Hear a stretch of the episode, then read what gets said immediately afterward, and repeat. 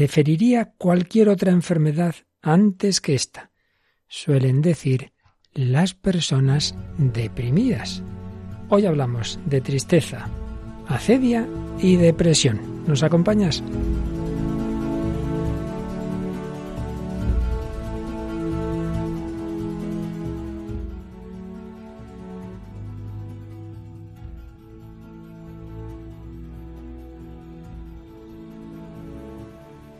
El hombre de hoy y Dios, con el padre Luis Fernando de Prada.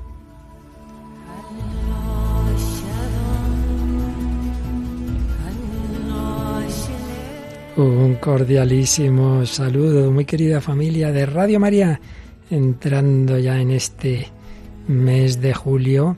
Bueno, pues en este hilo que vamos siguiendo sobre la tristeza, sobre la acedia, nos toca intentar un poquito, un poquito, no podemos profundizar demasiado, pero un poquito distinguir esa tristeza de la que hemos hablado los últimos días de tipo espiritual, la desolación, la acedia, de lo que ya entra en el terreno de la enfermedad, de la enfermedad psiquiátrica, la depresión. Es muy importante que sepamos distinguir, aunque ya veremos que distinguir no es separar completamente, todo en el fondo está unido en el ser humano.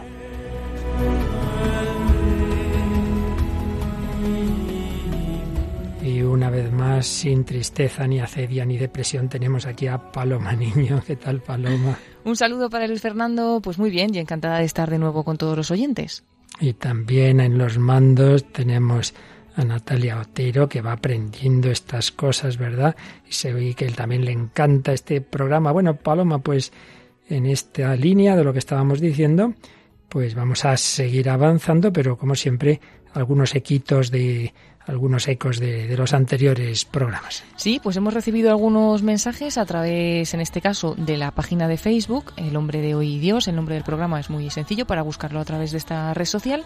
Y ahí, pues algunos oyentes nos han hecho sus comentarios. Por ejemplo, Efren López decía, cuánta tristeza y cuánta eh, tristeza hay enmascarada, al igual que la cedia. Adelante y ánimo a vosotros. Estamos pasando unos momentos difíciles, nos habla, nos escribe desde Nicaragua y nos pide sus oraciones en la misa por, por ellos. Me despido con la esperanza de una vida mejor. También tenemos otro mensaje, en este caso desde México, nos dice Mónica Leite, que ágil programa, película, músicas, reflexiones y diálogo. Se hace muy breve. Es lo único triste del programa. Muchas gracias. Y luego Miguel José Matus López nos dice, nunca me puedo perder este programa de tan valioso contenido. Muchas gracias. Tiene gracia lo que dice Mónica desde México. Lo único triste es que se hace corto. Bueno, bueno, pero como es uno y otro y otro y otro, todas las semanas seguimos aquí desde hace ya un montón de años. Así que vamos a dar un pasito más en este programa de hoy en el que, como os digo, vamos a ver esas fronteras entre esa tristeza que, tiene que ver con la vida espiritual o con una mala vida espiritual, para ser más precisos, al menos habitualmente, aunque ya veíamos que también puede ser una persona muy, muy santa y muy buena, que el Señor la quiere madurar. Pero vamos a ver las fronteras de eso con la tristeza ya de tipo psicológica o psiquiátrica, para ser más precisos. Y ello lo vamos a hacer, Paloma, bueno, por un lado, por supuesto, con sana doctrina de Santo Tomás de Aquino, del psicólogo y filósofo eh, Martín Echavarría eh, y de psiquiatras prestigiosos como el que fue, ya falleció hace años, muy, muy joven todavía, Juan Antonio Vallejo Nájera y otros autores. Y luego mm, recuperamos una película que ya trajimos para hablar del pecado de la ira, pero que nos viene realmente más, más relacionada con, con este tema de la tristeza y la película se llama la película se llama Azul, dentro de la trilogía Tres Colores, una película que eh, salió en Francia, pero que tiene un director polaco. Y bueno, pues eso ya trajimos a otro programa, pero traemos nuevos cortes. Luego lo que llamamos la canción civil o laica, ¿cuál, cuál tenemos para hoy? Hoy vamos a escuchar una canción que, bueno, se llama Canción para una depresión, nada más y nada menos, y el autor es Joan Baptista Humet que también, también falleció prematuramente. Y bueno, últimamente tenemos testimonios, pues no de los que encontramos por redes sociales, por web, sino que nos escriben a Radio María. ¿Cuál tenemos hoy? Hoy vamos a escuchar el testimonio de Paula Rodríguez, una joven madrileña. Realmente un testimonio extenso que para esta ocasión hemos resumido. Ya esperamos en otra ocasión que, que pueda contarnos, quizá aquí mismo en Radio María, con más detalle todo su proceso. Bueno, pues con esto y terminando siempre con una canción cristiana, una preciosa en este caso del padre Gonzalo Mazarrasa, aunque cantada por, por otras personas, me basta, me basta con saber que estás aquí con esto y con otros elementos que irán entrando en esta gran ensalada para este tiempo. Pues vamos adelante con esta edición 360 del hombre de hoy y Dios.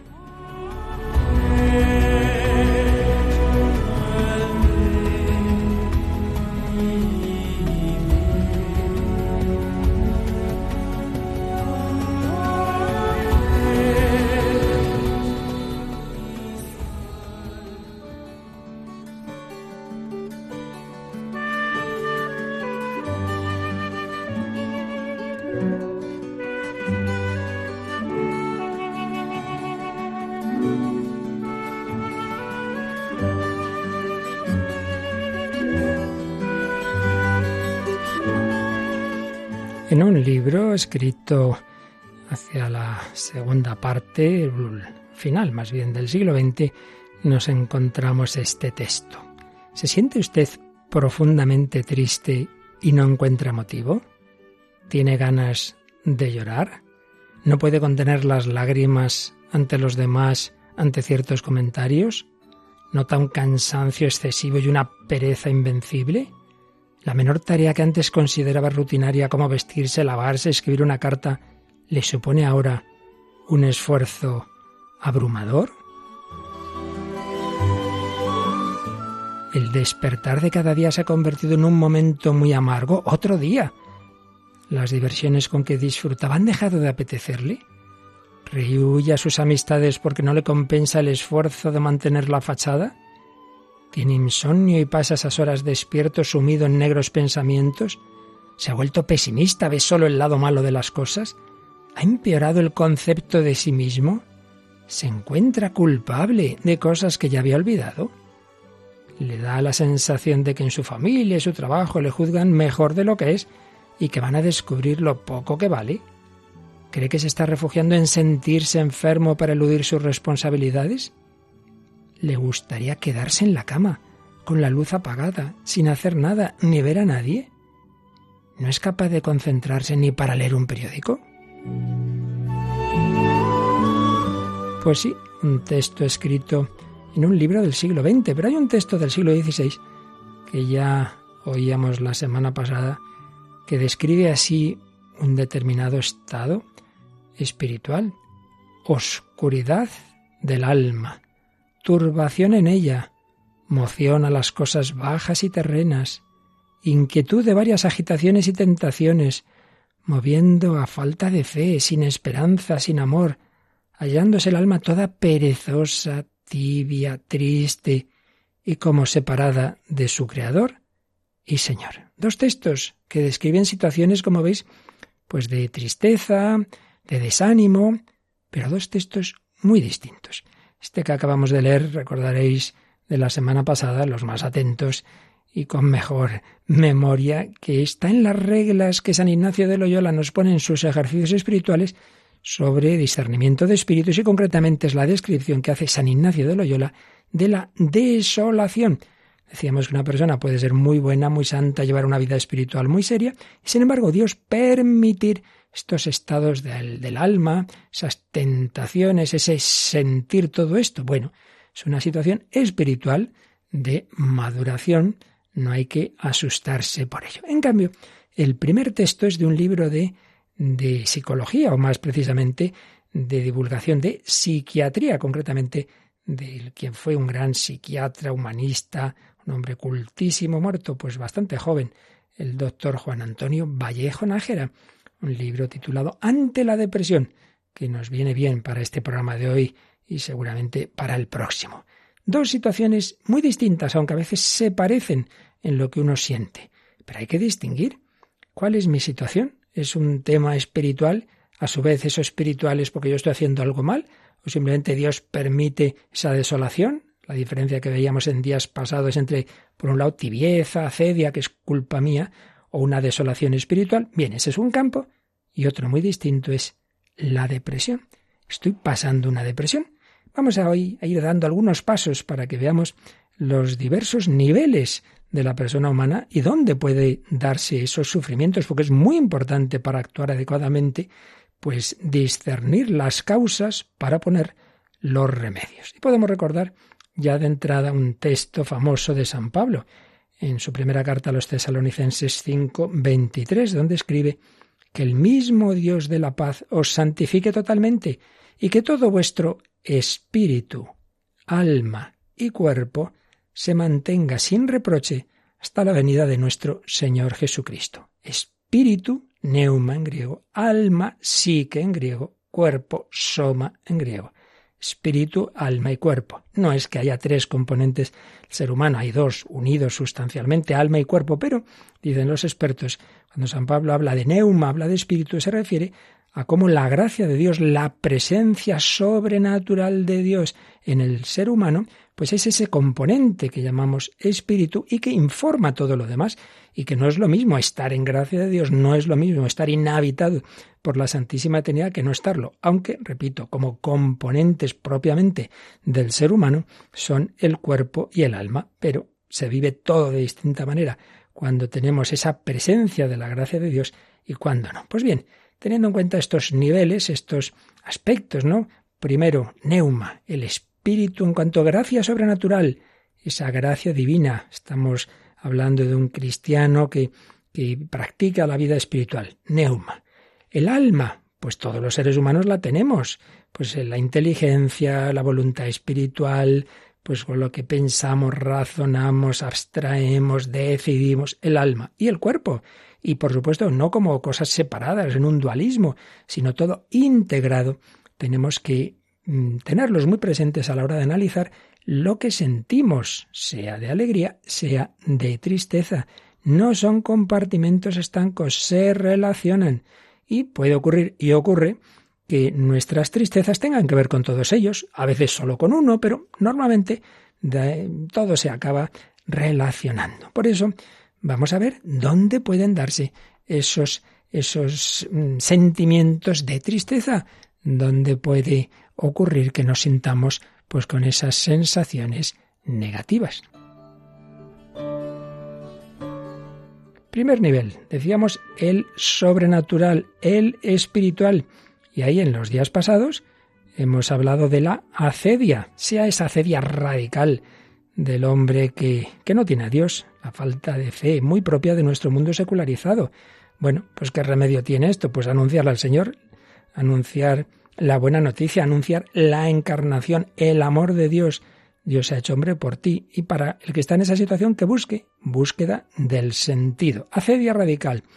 Acedia del cristiano que sí, tiene fe, pero, pero vive así, en una doble vida, en tibieza, como solemos decir, una vela a Dios y otra al demonio. Bueno, por los remedios que vimos el día pasado de la acedia. Esto en el nivel sobrenatural. Seguimos en ese nivel todavía cuando uno va llevando una, una vida espiritual seria, pero el Señor permite noches oscuras, permite desolaciones. Bueno, pues también lo vemos. Los remedios son naturales, la paciencia en desolación no hacer mudanza, la, esperanza, la dirección espiritual. Primer nivel, el nivel divino, el nivel neumático, es decir, el nivel de la gracia de Dios en nosotros. Segundo nivel, que es en el que hoy ya entramos de, una manera más particular, el psicológico, el psicológico, el que podemos tener en cuanto a seres humanos, todos seres humanos, que tenemos un alma y ahí a su vez podríamos distinguir dos subniveles, uno como más superior, digamos donde está nuestro pensamiento, nuestros principios, nuestros valores, nivel existencial. Puede ocurrir y ocurre mucho hoy día que una persona no tenga un sentido en su vida. Le falta el sentido de la vida, le falta sentido de autorrealización. Y entonces, pues eh, se siente mal, pero no porque tenga una enfermedad o simplemente porque, hombre, un ser que no da un sentido global a su existencia, eso no es bueno. Y esto lo trató muy especialmente este psiquiatra que varias veces hemos traído al hombre de Dios, Víctor Frankl, y la terapia que que él pensaba para esta situación se llama logoterapia. Ayudar a esas personas a dar sentido a sus vidas, a superar lo que él llamaba neurosis noógenas. Bueno, ya lo dejamos para otra ocasión el precisar esto. Nivel psicológico superior, principios, valores, esa, esa dimensión existencial, esa logoterapia.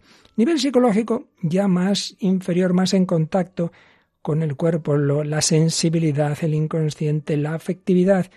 Pues ahí el origen de nuestro sufrimiento puede estar en una serie de conflictos, unas neurosis, eh, unos problemas, unos traumas que hemos tenido, diversas experiencias malas en la infancia, en la adolescencia, situaciones que pueden generar una depresión reactiva, es decir, exógena ante algo que nos ha ocurrido. Y ahí el remedio, si la cosa no es demasiado grave, es la psicoterapia. La psicoterapia, una ayuda de, de un profesional. Es verdad que una vida cristiana sana ayuda mucho psicológicamente, pero también es verdad que no siempre basta. Y la prueba es que hay personas con vida espiritual, incluidos religiosos y sacerdotes, que pueden tener trastornos psicofísicos que hacen sufrir a ellos y a los demás y a los que les conviene esa ayuda, esa ayuda de la psicoterapia o, o tercer nivel, el nivel biológico, todos tenemos un cuerpo y nuestro cuerpo pues también influye muchísimo en lo que sentimos, es así, y ahí es donde se puede dar la depresión mayor, la depresión endógena, la depresión que viene como consecuencia de que hay algo biológico, genético, neurotransmisores, hormonal, en fin, una serie de sustancias que llevamos en nuestro cuerpo y que pueden ser las responsables de esos sentimientos negativos. Entonces, si a lo primero, primer nivel, hay que poner remedios sobrenaturales, a lo segundo, una psicoterapia, sea logoterapia, sean otro tipo de psicoterapias, a lo tercero, si es un problema biológico y médico, habrá que poner remedios médicos, ¿no? Pues ahí es donde está el tema. Y no basta con la vida espiritual, pues ya veremos que si es esto tercero o incluso lo segundo, pues no siempre, porque Dios nuestro Señor quiere que todas las dimensiones pues acudamos a, a, ellas y a los remedios propios de cada una de ellas. Este es el tema que hoy comenzamos a tratar. Pues vamos con ello, que seguro que nos va a ayudar a todos.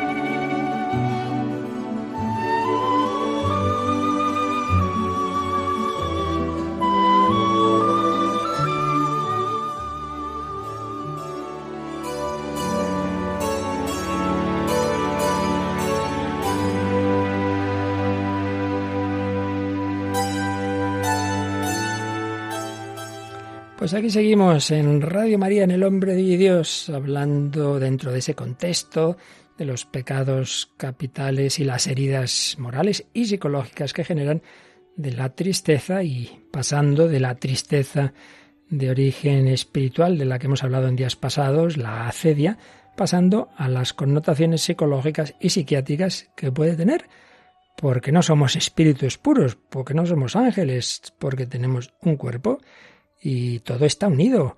Esa concepción ilemórfica de Aristóteles que seguía Santo Tomás de Aquino, pues nos indica eso, que todo está relacionado, que lo espiritual influye en el cuerpo y que el cuerpo influye en el espíritu. Y eso es así. Y si lo negamos, pues nos equivocaremos en encontrar las causas y por tanto los remedios. Bien, pues estamos empezando a hablar un poco, siempre a un nivel divulgativo, no somos psiquiatras, no somos psicólogos, pero bueno, lo esencial que nos conviene saber sobre este aspecto de la tristeza en la que ya se convierte en una enfermedad. Y vamos a fijarnos brevemente en la depresión mayor, la depresión así por excelencia, porque luego hay grados como en todo en esta vida, ¿verdad? Esa depresión fundamentalmente endógena, que es a la que hacía referencia ese texto que leíamos al principio, en que se hacía una serie de preguntas el psiquiatra doctor Juan Antonio Vallejo Nájera. Esa depresión endógena no procede de agentes exteriores, no es porque ha ocurrido no sé qué y es lógico, hombre, me he disgustado. O a lo mejor sí, pero que ya es una reacción excesiva, que, que ya, no es que esté uno una semana o un mes muy triste porque ha ocurrido tal cosa, sino que es que ya es que no puede, en fin, todo lo que antes leíamos no puede ni salir de la cama, que es así, que es tremendo, que hay veces que una persona no es capaz de salir de la cama, no es capaz de meterse en la ducha, no estoy hablando de teorías que lo he visto. Eso ocurre. Hay una depresión endógena, que el cuerpo no da para más. Claro, hay una alteración de ciertos componentes del sistema nervioso central, neurotransmisores, hay una sustancia que yo no entiendo nada, ni, ni hace falta ahora la serotonina, todo esto, pero es así, es así. Hay un desajuste neuroquímico. Y entonces, bueno, pues todo eso genera en, en la persona un sentimiento de una terrible tristeza, un terrible desánimo, una impotencia. Yo no puedo hacer nada, no puedo hacer nada.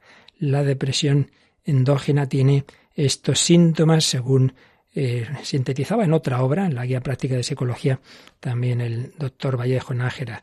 Trastornos del ánimo. El paciente está triste, llora o desea hacerlo, siente intensa angustia y desconsuelo. Trastornos del impulso. No tiene energía, no tiene vitalidad, está apático, desganado, Cualquier tarea trivial, que antes hacía sin ningún problema, leer el periódico, vestirse, le parece abrumadora. No tiene ganas ni de pensar. Un freno a la, a la actividad tremendo, inhibición psicomotriz.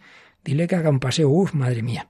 Tercero, pues en la valoración de uno mismo, oh, yo no valgo para nada, yo soy un desastre, no me conocéis bien, pesimismo, desesperanza, se acusa de todo, una terrible culpabilidad, en el nivel religioso tiene los mayores pecados, yo me voy al infierno, y finalmente síntomas somáticos, que dependen, ¿eh? Aquí estamos siempre hablando muy en general, luego hay muchos tipos de depresión, muchos grados, evidentemente, y repito, este no es el sitio para hablar de ello, pero por lo menos que tengamos cierta idea del insomnio, el problemas en la comida, comer demasiado o no comer nada, anorexia, estreñimiento, en fin, una serie de problemas que fundamentalmente vienen de dentro, porque luego está esa depresión exógena, que puede uno ver que hay un motivo externo, pero como digo, que mm, acaba teniendo unas repercusiones desproporcionadas. Ciertamente, esto puede originarse por un dolor grande.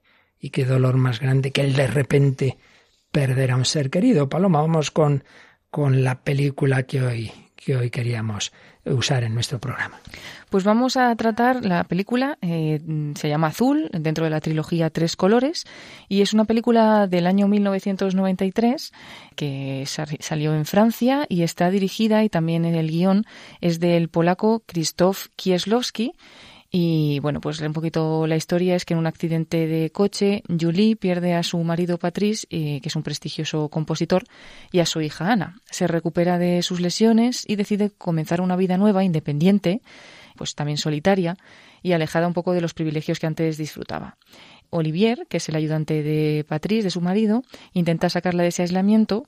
Él está enamorado de ella desde hace muchos años y acaba convenciéndola para que termine el concierto para Europa, una ambiciosa obra de su marido que tiene inacabada. La verdad es que los críticos ponen muy bien esa trilogía de este polaco. Dicen que se entregó tanto que al acabar estas tres películas quedó exhausto y de hecho murió bastante joven y, y refleja muy bien esta película pues toda esa depresión y una serie de circunstancias ya la habíamos usado en otro momento, pero ahora vamos a escuchar eh, cuando ha tenido ese accidente y ya se ha quedado pues en coma, pero despierta y el momento del despertar se acerca un médico, escuchamos pues lo que le dice este médico a esta mujer que ha tenido ese, ese accidente. Tengo el triste deber de... Lo sabe usted. Su marido ha perdido la vida en el accidente.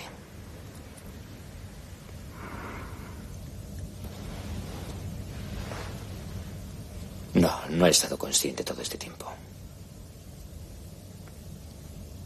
Ana. Sí, su hija también.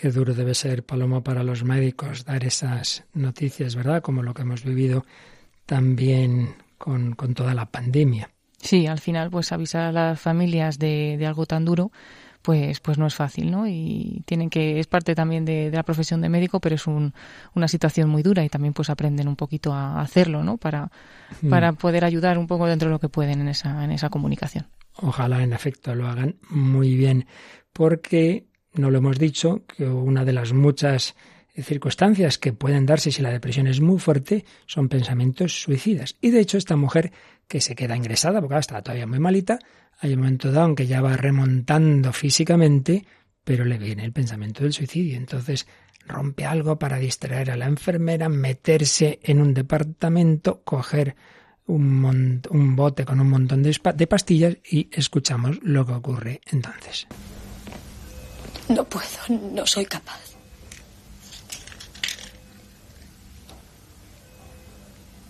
He roto el cristal de la galería. No pasa nada. Perdón. Pondremos uno nuevo. Perdón. No pasa nada.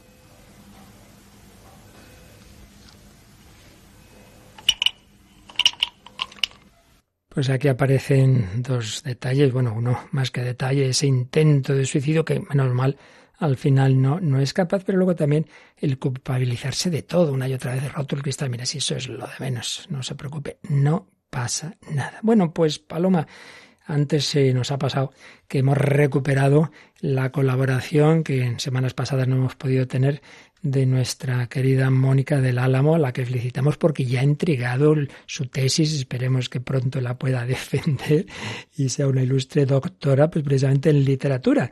Y de literatura nos hace una colaboración que tiene que ver también con la tristeza, con la depresión, incluso con, con el pensamiento suicida. ¿De qué estamos hablando? Sí, pues Mónica nos trae hoy un, bueno, un comentario sobre los árboles mueren de pie, de Alejandro Casona. Pues vamos adelante, escuchamos lo que nos ha grabado Mónica del Álamo. Hola, padre Luis Fernando, Paloma, un saludo a todos los oyentes. Me alegro mucho de estar de nuevo por aquí. Y hoy traemos una obra preciosa que se titula Los árboles mueren de pie y que es de Alejandro Casona, uno de los dramaturgos contemporáneos relativamente recientes de nuestra literatura. Eh, Alejandro Casona, bueno, es famoso por el teatro, pero también escribe poesía y luego también gana bastantes premios, el Premio Nacional de Literatura.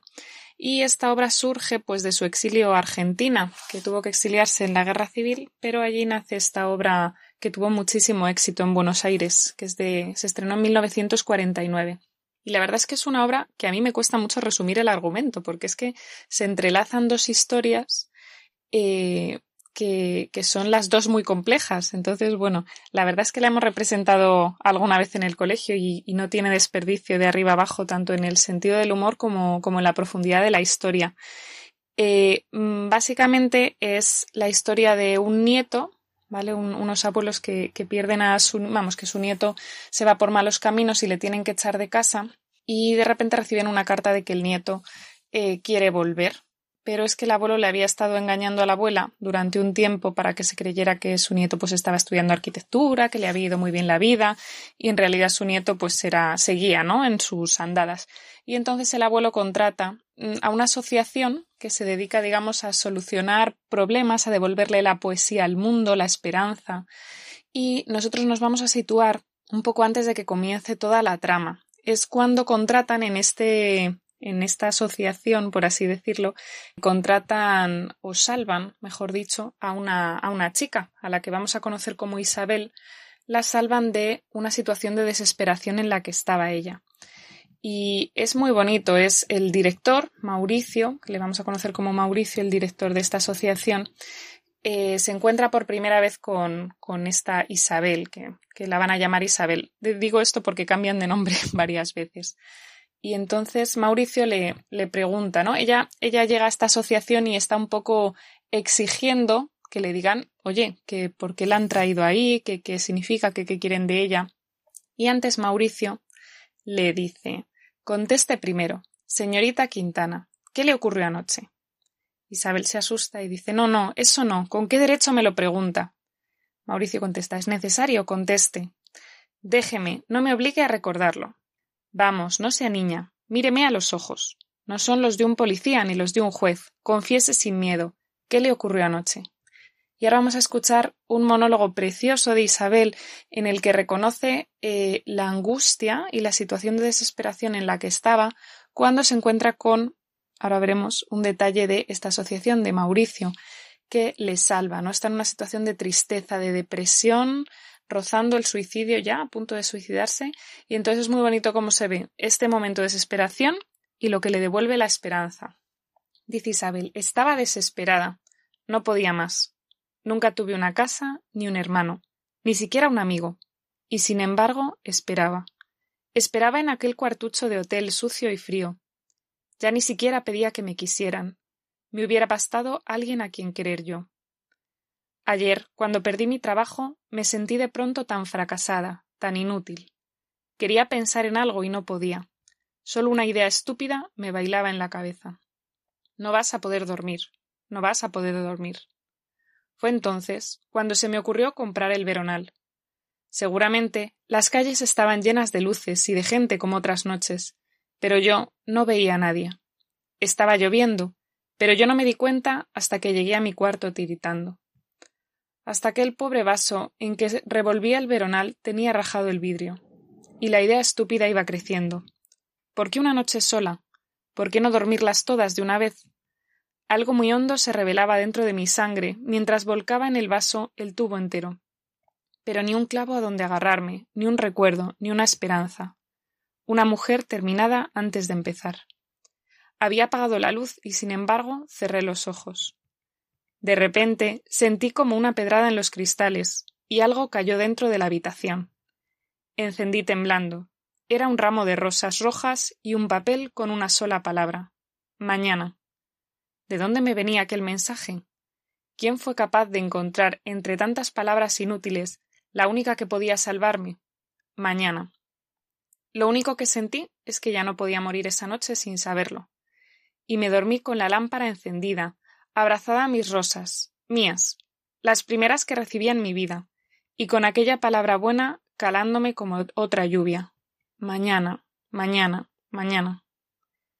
A la mañana siguiente, cuando desperté, y contesta Mauricio, cuando se despertó, había debajo de su puerta una tarjeta azul diciendo No pierda su fe en la vida. La esperamos. Bueno, la verdad es que la obra entera, ¿no? No tiene desperdicio, como comentábamos, pero es que este fragmento yo creo que muestra muy bien esa, esa evolución, ¿no? Que, que, además es que podemos sentir todos cuando, cuando uno tiene una desgracia grande en la vida, o a lo mejor pequeña, pero que, que proyecta, que agranda, eh, sientes eso, ¿no? O sea, que quieres dormir, pero dormir para siempre, como decía ella, ¿no? Decía, no voy a poder dormir, se iba a tomar el medicamento, pero decía, merece la pena despertarme. ¿Por qué no dormir todas las noches de una vez? La verdad es que Alejandro Casona es magistral a la hora de elegir las palabras. De hecho, la palabra mañana aparece muchísimo a lo largo de la obra, con distintos significados, pero aquí es la palabra de la esperanza, ¿no? O sea, la, la palabra que ella recibe junto con el ramo de rosas es mañana. Y claro, ella decía, es que no me puedo, no me puedo ir a dormir sin saber lo que es mañana, ¿no? No me puedo, no me puedo morir ya, ya no me puedo suicidar sin saber, ¿no? La palabra mañana siempre es un po una esperanza. Y, y claro, y, luego llega esa, esa esperanza en forma concreta, que es la tarjeta que le dice no pierda su fe en la vida, la esperamos. Entonces esta asociación logra salvarla a ella de esta tristeza, de esta depresión, darle un objetivo, una esperanza, y esta mujer ya se va a dedicar a arreglar la vida de otros, ¿no? A devolverle la esperanza, la poesía a otras familias, a otras eh, personas. Y luego eh, hay otro fragmento en el que, eh, que os sucede a continuación, que muestra un poco el, punto de vista de Mauricio, que dice, le pregunta a Isabel que, claro, dice, pero ¿por qué? Yo no le conozco ni le he visto en mi vida. ¿Cómo pudo saber? Mauricio contesta Tenemos una buena información. Cuando supe que había perdido su trabajo y la vi caminar sin sentir la lluvia, comprendí que debía seguirla. Isabel dice Yo no lo había pensado aún. ¿Cómo adivinó lo que iba a suceder? El tubo de Veronal ya era sospechoso, pero mucho más al verla entrar en la pensión sin cerrar la puerta. Cuando una mujer sola deja abierta su puerta, es que ya no tiene miedo a nada. Es curioso también cómo, cómo eh, se va fijando, ¿no? Mauricio en, estos pequeños detalles, dice, va sola bajo la lluvia, ha perdido su trabajo, no tiene miedo. Yo no, ya no tiene miedo, ya solo le queda como, la desesperanza, el suicidio, el, no poder más. Entonces, bueno, es, curioso también estos, rasgos por los que se demuestra esa depresión, ese, ese no tener sentido a la vida. Y lo bonito que es eh, que a veces parece que no podemos hacer nada cuando alguien no encuentra el sentido de su vida, ¿no? Pero la gente, eh, como oí hace poco a un doctor decir, hablando de la eutanasia, aunque parece que no tenga nada que ver, es verdad que dice la gente no quiere morir, ¿no? Quiere dejar de sufrir, dejar de sufrir, que es, algo muy humano.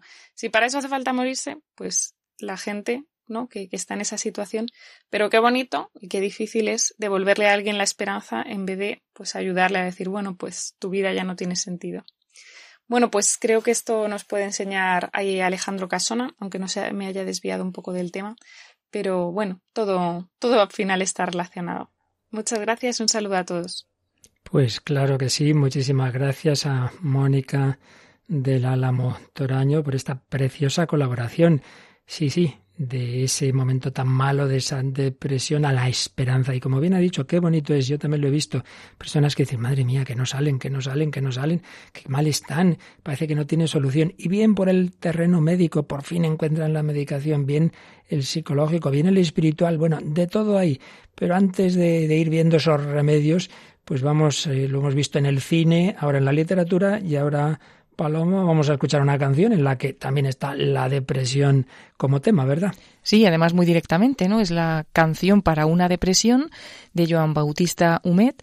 Es un cantante, eh, fue, porque falleció en el año 2008, un compositor, músico, cantante español, un cantautor, pero de corte singular, porque por sus composiciones y la instrumentación se desmarcó de la canción de autor clásica. Además es de cultura bilingüe, su obra tiene trabajos en castellano y en catalán. En total tiene 11 discos. El primero lo hizo en 1970 y esta canción es del disco del año 2001 llamado Melancolía y la canción, como decimos, se llama Canción para una depresión. Uno no sabe lo que pasa, que luna cambió, que se introdujo en casa y te atrapó. Uno se apaga de repente sin saber por qué enfermo de algo inexistente que va oprimiéndote. La tarde pasa tan despacio y hay tanto espacio en un rincón que uno quisiera correr de un tirón, huir hasta el portal y ya no hay solución. Es algo más que pesadumbre, es más soledad que arrastra la costumbre. Por donde va. Ese silencio impertinente que insiste en hablar. Y no hay amor y no hay ausente que lo pueda calmar. Es esa vida sin sentido, aquel amor que embarrancó, o simplemente que has vuelto a saber del hombre que partió y no pudiste ser. Uno se agarra a cualquier cosa por no reventar. Y acaba por allá la más airosa buscando amores más cercanos por la habitación abandonándose a sus manos y a la imaginación. La soledad da tanto miedos que aliviar, pero no cede, de nada sirvió, se irá como llegó, se irá sin avisar. Canción para una depresión de Joan Baptista Humet. La verdad es que, igual que decimos del cine o de la literatura, en unos instantes han salido varios rasgos de esta situación, de esta depresión. ¿En qué te has fijado tú, Paloma? Bueno, menos mal que la música es así como alegre, porque si no... este programa hechos polvos. Madre mía, pero, pero la verdad es que ha dicho cosas, pues incluso de las que has estado comentando tú al principio mm. del programa, eh, como que la depresión no es algo más que pesadumbre, es más que soledad, te arrastra, ¿no? Por donde va. Y también cómo empieza me ha llamado la atención, que dice, uno no sabe muy bien lo que mm. pasa, que Luna mm. cambió o que se introdujo en casa, pero te atrapó, ¿no? Y uno se apaga de repente sin saber por qué, enfermo de algo inexistente, pero que te va oprimiendo. Pues me parece que está muy bien descrito, ¿no? Sin duda. En efecto, una de las cosas que se suele decir del deprimido que le dicen, pero a ver, ¿qué te pasa? Pues no lo sé. No lo sé, pero ¿te ocurre algo? ¿Necesitas algo? Si es que ahí está el problema. Ya lo explicaremos próximos días con un poquito más de detalle. Uno no sabe lo que le pasa, porque es que es algo de dentro. Puede decir, si no tienes motivos, anda, que si estuvieras, tú fueras pobre, es que te... ¿Cuántos reproches se hacen a veces al deprimido? Tan injusto, eso hay que tener muchísimo cuidado. La tarde pasa tan despacio, se hace el tiempo eterno, parece que ya no hay solución. También se ha hablado de la falta de sentido. Ahí podemos ver un poquito esa depresión que puede ser ese, en ese nivel existencial o de motivos externos, aquel amor que embarrancó o o que has vuelto a saber del hombre que partió y no pudiste ser, esa baja autoestima. Y también peligros.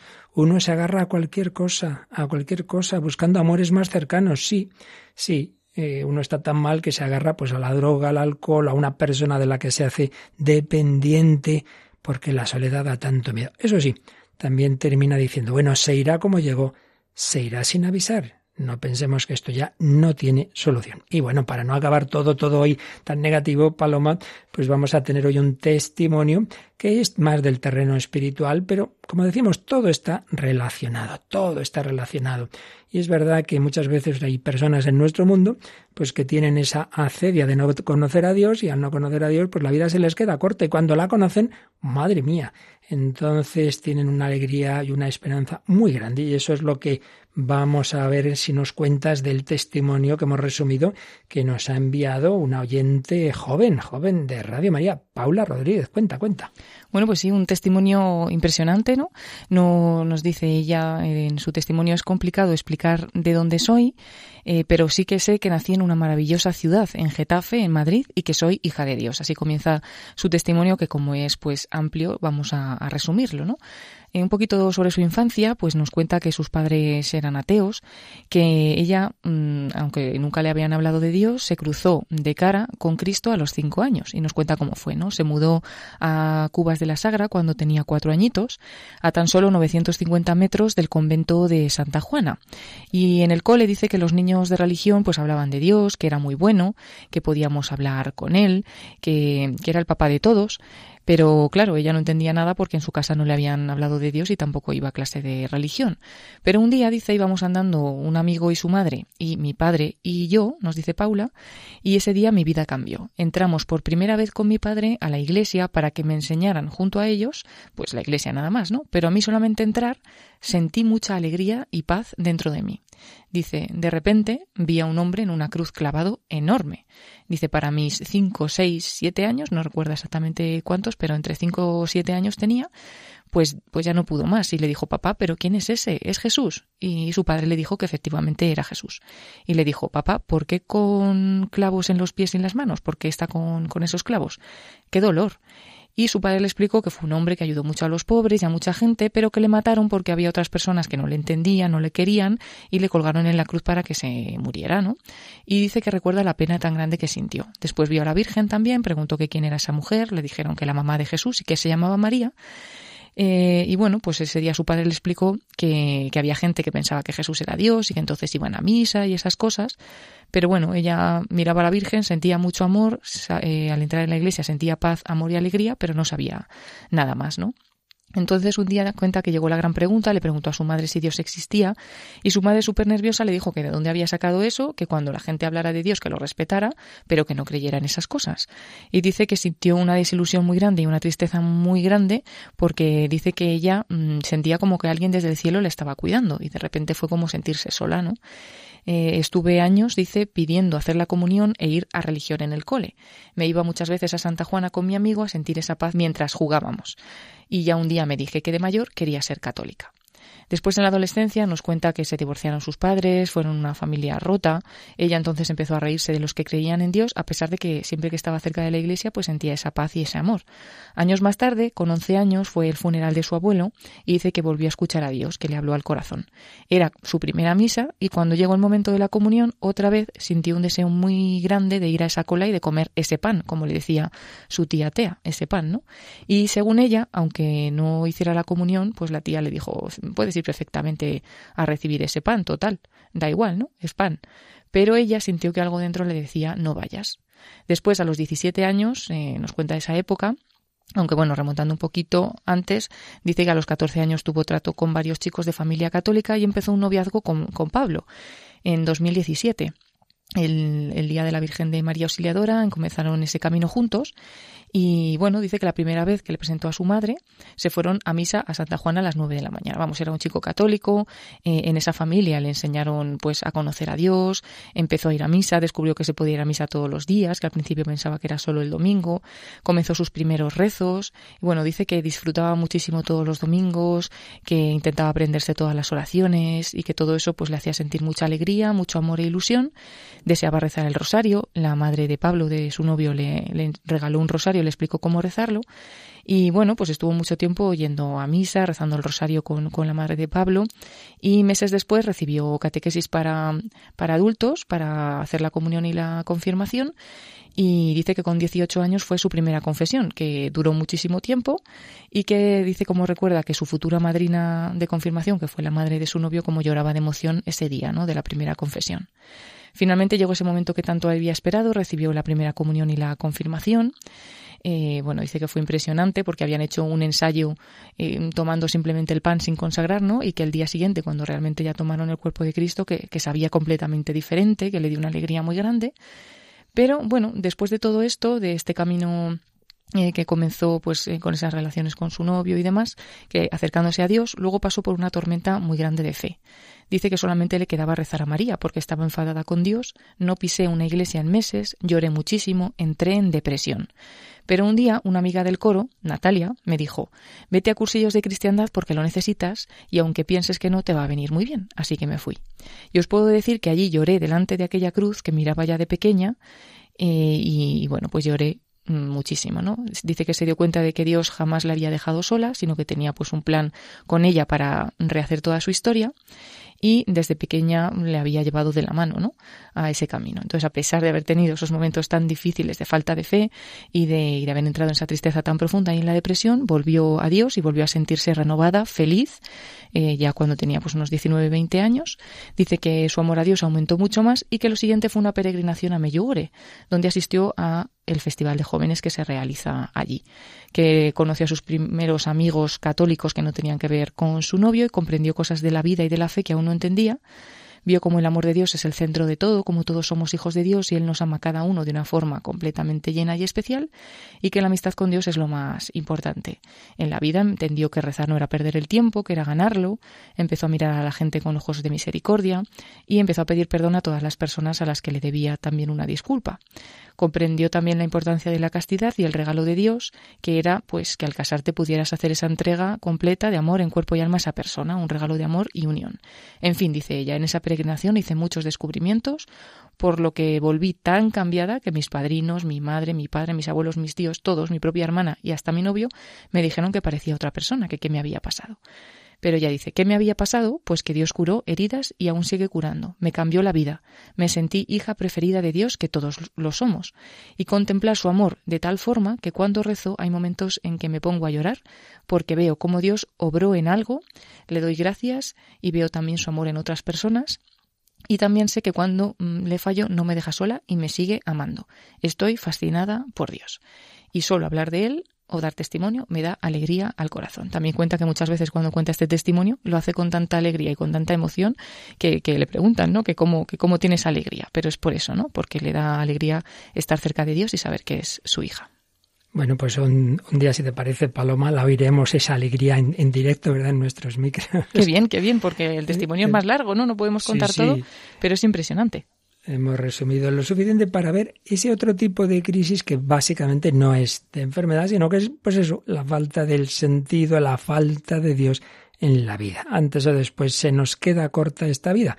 Ojo, que también hay personas, repito, que si tienen fe, que si tienen a Dios, y eso no quita que puedan tener una enfermedad. Por eso hay que tener ese equilibrio del que estamos empezando a hablar. Este programa seguiremos el próximo día. Sí, es necesario, claro que sí, es lo más importante, Dios, lo espiritual, que ayuda además a lo psicológico y a lo somático, porque todo está relacionado. Pero si hay que evitar el biologicismo de pensar que todo se soluciona con lo material, también hay que evitar el espiritualismo de pensar que ya pues como rezo y tengo fe, pues yo no jamás iré a un psicólogo o un psiquiatra. Una cosa no quita la otra. Y repito, pues hay sacerdotes y religiosos y hay personas que tienen enfermedades y también, aunque tengan mucha fe, una cosa no quita la otra. Recuerdo una monja de clausura en cierto lugar del mundo pensaba que la querían envenenar hasta, hasta en la comunión. Pues claro, una enfermedad o hay personas, eh, sacerdotes religiosos que han tenido depresiones tan fuertes, tan fuertes, que han llegado al suicidio y evidentemente sin responsabilidad, porque en ese momento la persona no es dueña de sí, no era falta de fe, no era falta de esperanza, es que el cerebro a veces no funciona bien. Y hay un ejemplo, fijaos,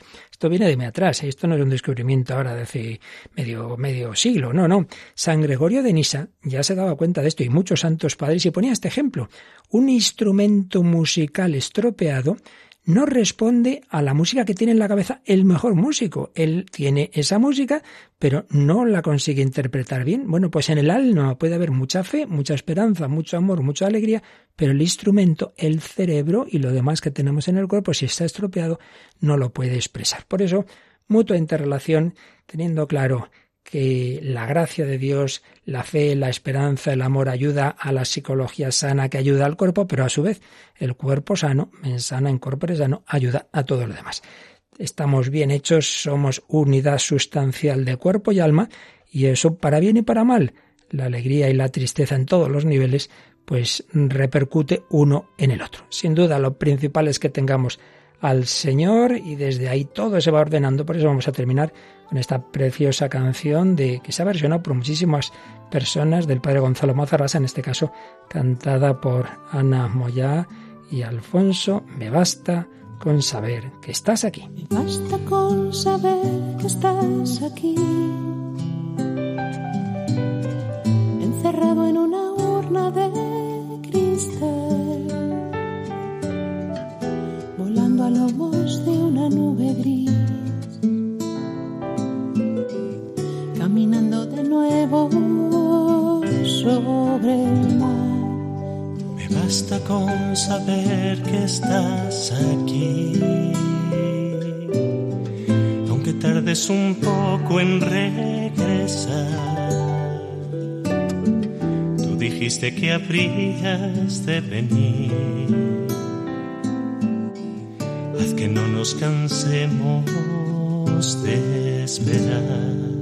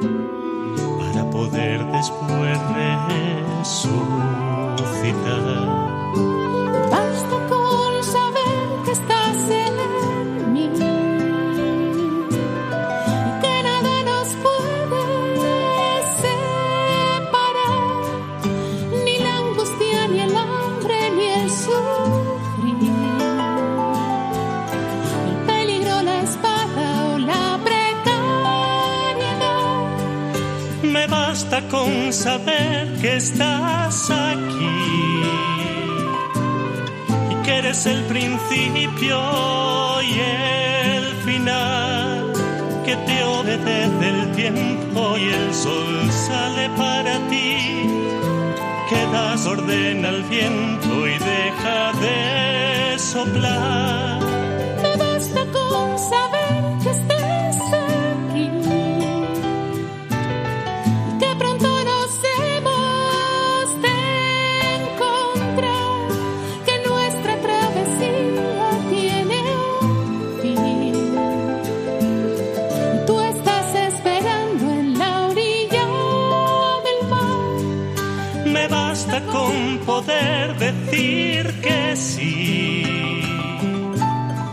Darte mi permiso para entrar.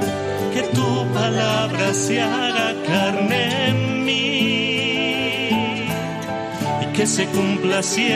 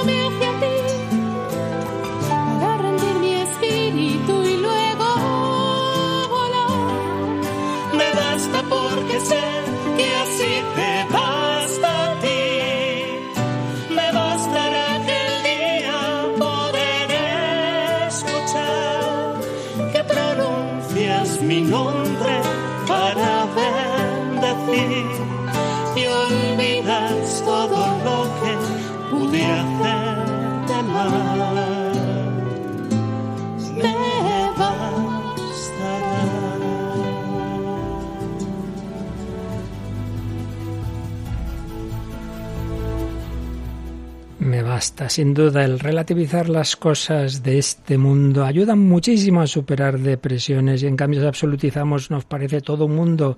Claro que sí, saber que nuestra vida tiene ese fin, que el Señor olvida lo malo que hemos hecho, todo ello, como veremos en próximos días, ayuda mucho a superar tristeza y depresión, lo cual no quita que hay que poner todos los medios, es lo que hoy hemos empezado a ver, seguiremos haciéndolo el próximo día y bueno, Paloma, recordamos rápidamente cómo pueden comunicarse nuestros oyentes. Sí, pueden hacerlo por dos medios, en el correo electrónico el de o buscando nuestra página de Facebook por el mismo nombre del programa, El hombre de hoy y Dios. Pues no dejéis de decirnos qué os ha parecido el programa de hoy, qué sugerencias sobre este tema tenéis. Y bueno, ahora para quedarnos con música que también nos eleve, nos ayude a no quedarnos en la tristeza, llega en clave de Dios con nuestro compañero Germán García Tomás aquí en Radio María España en las demás Radio Marías en las que se emite este programa. Muchas, vosotros estupendos programas. Gracias a Paloma Niño, a Mónica del Álamo que nos ha mandado su colaboración, a Natalia Otero en los controles y a todos vosotros, querida familia de Radio María, con paz, con esperanza, con alegría. El Señor te quiere, Dios te ama. Vive feliz con María. Hasta el próximo programa, si Dios quiere.